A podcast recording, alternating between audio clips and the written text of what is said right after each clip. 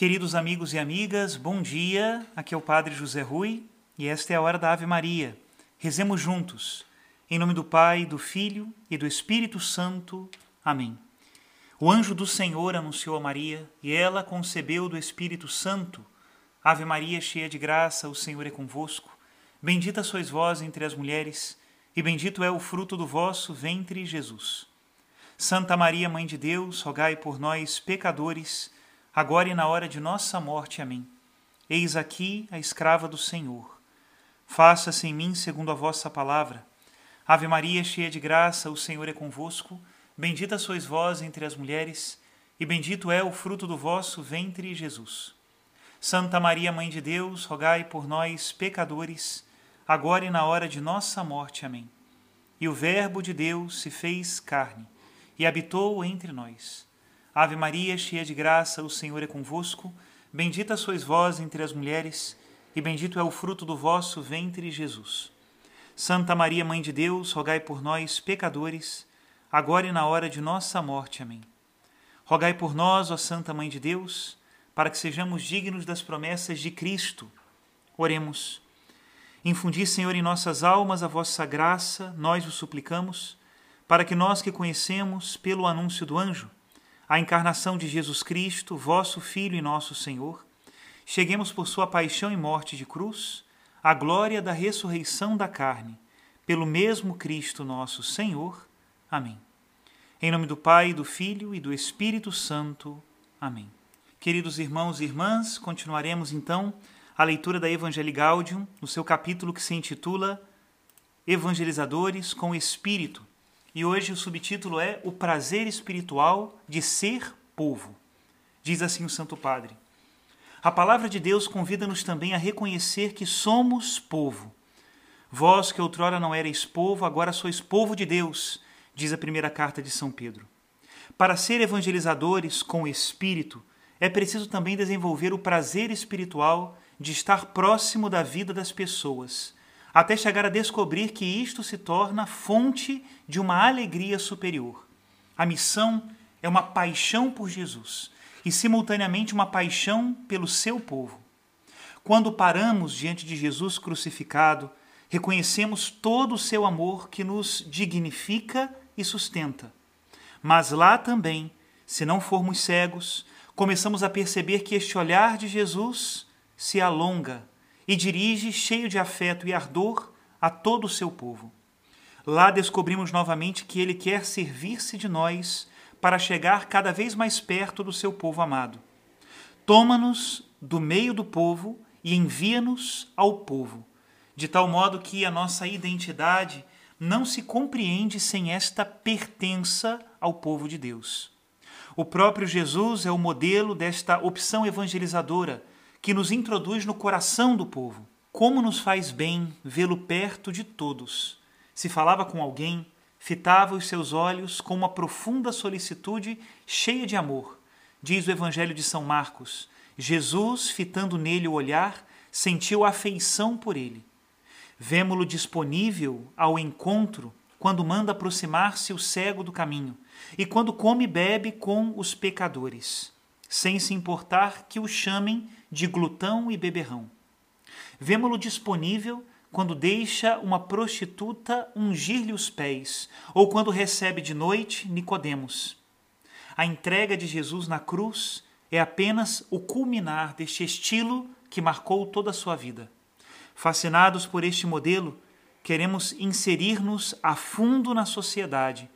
Partilhamos a vida com todos, ouvimos as suas preocupações, colaboramos material e espiritualmente nas suas necessidades, alegramo-nos com os que estão alegres, choramos com os que choram e comprometemo-nos na construção de um mundo novo, lado a lado com os outros.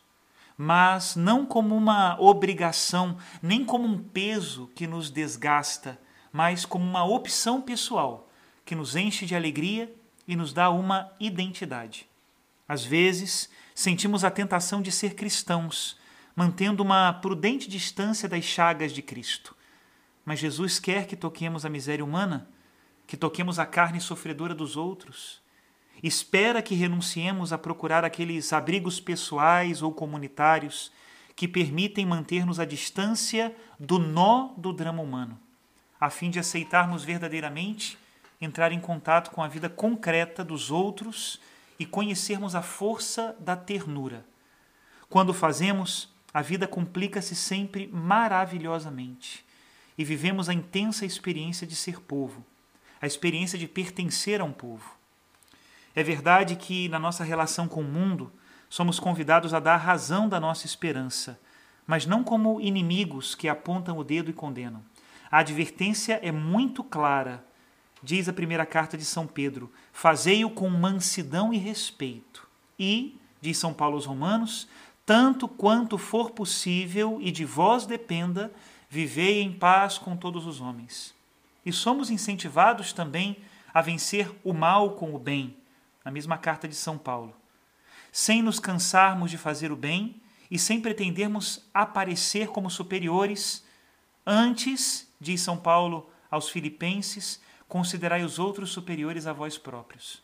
Na realidade, os apóstolos do Senhor tinham a simpatia de todo o povo. Está claro que Jesus não nos quer como príncipes que olham desdenhosamente, mas como homens e mulheres do povo. Esta não é a opinião de um papa, nem a opção pastoral entre várias outras possíveis. São indicações da palavra de Deus tão claras, diretas e contundentes que não precisam de interpretações que as despojariam da sua força interpeladora. Vivamos-la sineglosa, sem comentários. Assim, experimentaremos a alegria missionária de partilhar a vida com o povo fiel de Deus, procurando acender o fogo no coração do mundo inteiro. O amor às pessoas é uma força espiritual que favorece o encontro em plenitude com Deus, a ponto de se dizer de quem não ama o irmão que está nas trevas e nas trevas caminha. Permanece na morte e não chegou a conhecer a Deus, diz o apóstolo São João. Bento XVI disse que fechar os olhos diante do próximo torna cegos também diante de Deus. E que o amor é fundamentalmente a única luz que ilumina incessantemente um mundo às escuras e nos dá coragem de viver e agir. Portanto, quando vivemos a mística de nos apaixonar dos outros com a intenção de procurar o seu bem, ampliamos o nosso interior para receber os mais belos dons do Senhor. Cada vez que nos encontramos com um ser humano no amor, ficamos capazes de descobrir algo de novo sobre Deus. Cada vez que os nossos olhos se abrem para reconhecer o outro, ilumina-se mais a nossa fé para reconhecer a Deus mesmo. Em consequência disto, se queremos crescer na vida espiritual, não podemos renunciar a ser missionários. A tarefa da evangelização enriquece a mente e o coração, abre-nos horizontes espirituais, torna-nos mais sensíveis para reconhecer a ação do Espírito, faz-nos sair dos nossos esquemas espirituais limitados. Ao mesmo tempo, um missionário plenamente devotado ao seu trabalho experimenta o prazer de ser um manancial que transborda e refresca os outros. Só pode ser missionário quem se sente bem, procurando o bem do próximo, desejando a felicidade dos outros.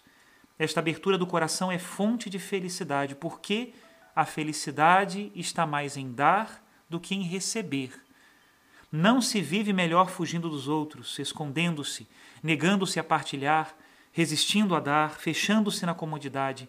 Isso não é senão um lento suicídio. A missão no coração do povo não é uma parte da minha vida ou um ornamento que posso pôr de lado. Não é um apêndice ou um momento entre tantos outros da minha vida. É algo que não posso arrancar do meu ser se não me quero destruir. Eu sou uma missão nesta terra e para isso estou neste mundo é preciso considerarmos-nos como que marcados a fogo por esta missão de iluminar, abençoar, vivificar, levantar, curar, libertar. Nisto, uma pessoa se revela enfermeira no espírito, professor no espírito, político no espírito, ou seja, pessoas que decidiram, no mais íntimo de si mesmas, estar com os outros e ser para os outros. Mas se uma pessoa coloca a tarefa de um lado e a vida privada do outro, tudo se torna cinzento e viverá continuamente à procura de reconhecimentos ou defendendo as suas próprias exigências. Neste mesmo momento, deixará de ser povo. Para partilhar a vida com a gente e dar-nos generosamente, precisamos reconhecer também que cada pessoa é digna da nossa atenção. E não pelo seu aspecto físico, suas capacidades, sua linguagem, sua mentalidade ou pelas satisfações que nos pode dar, mas porque é obra de Deus, criatura sua. Ele criou-a à sua imagem e reflete algo da sua glória nela. Cada ser humano é objeto da ternura infinita do Senhor e ele mesmo habita em sua vida.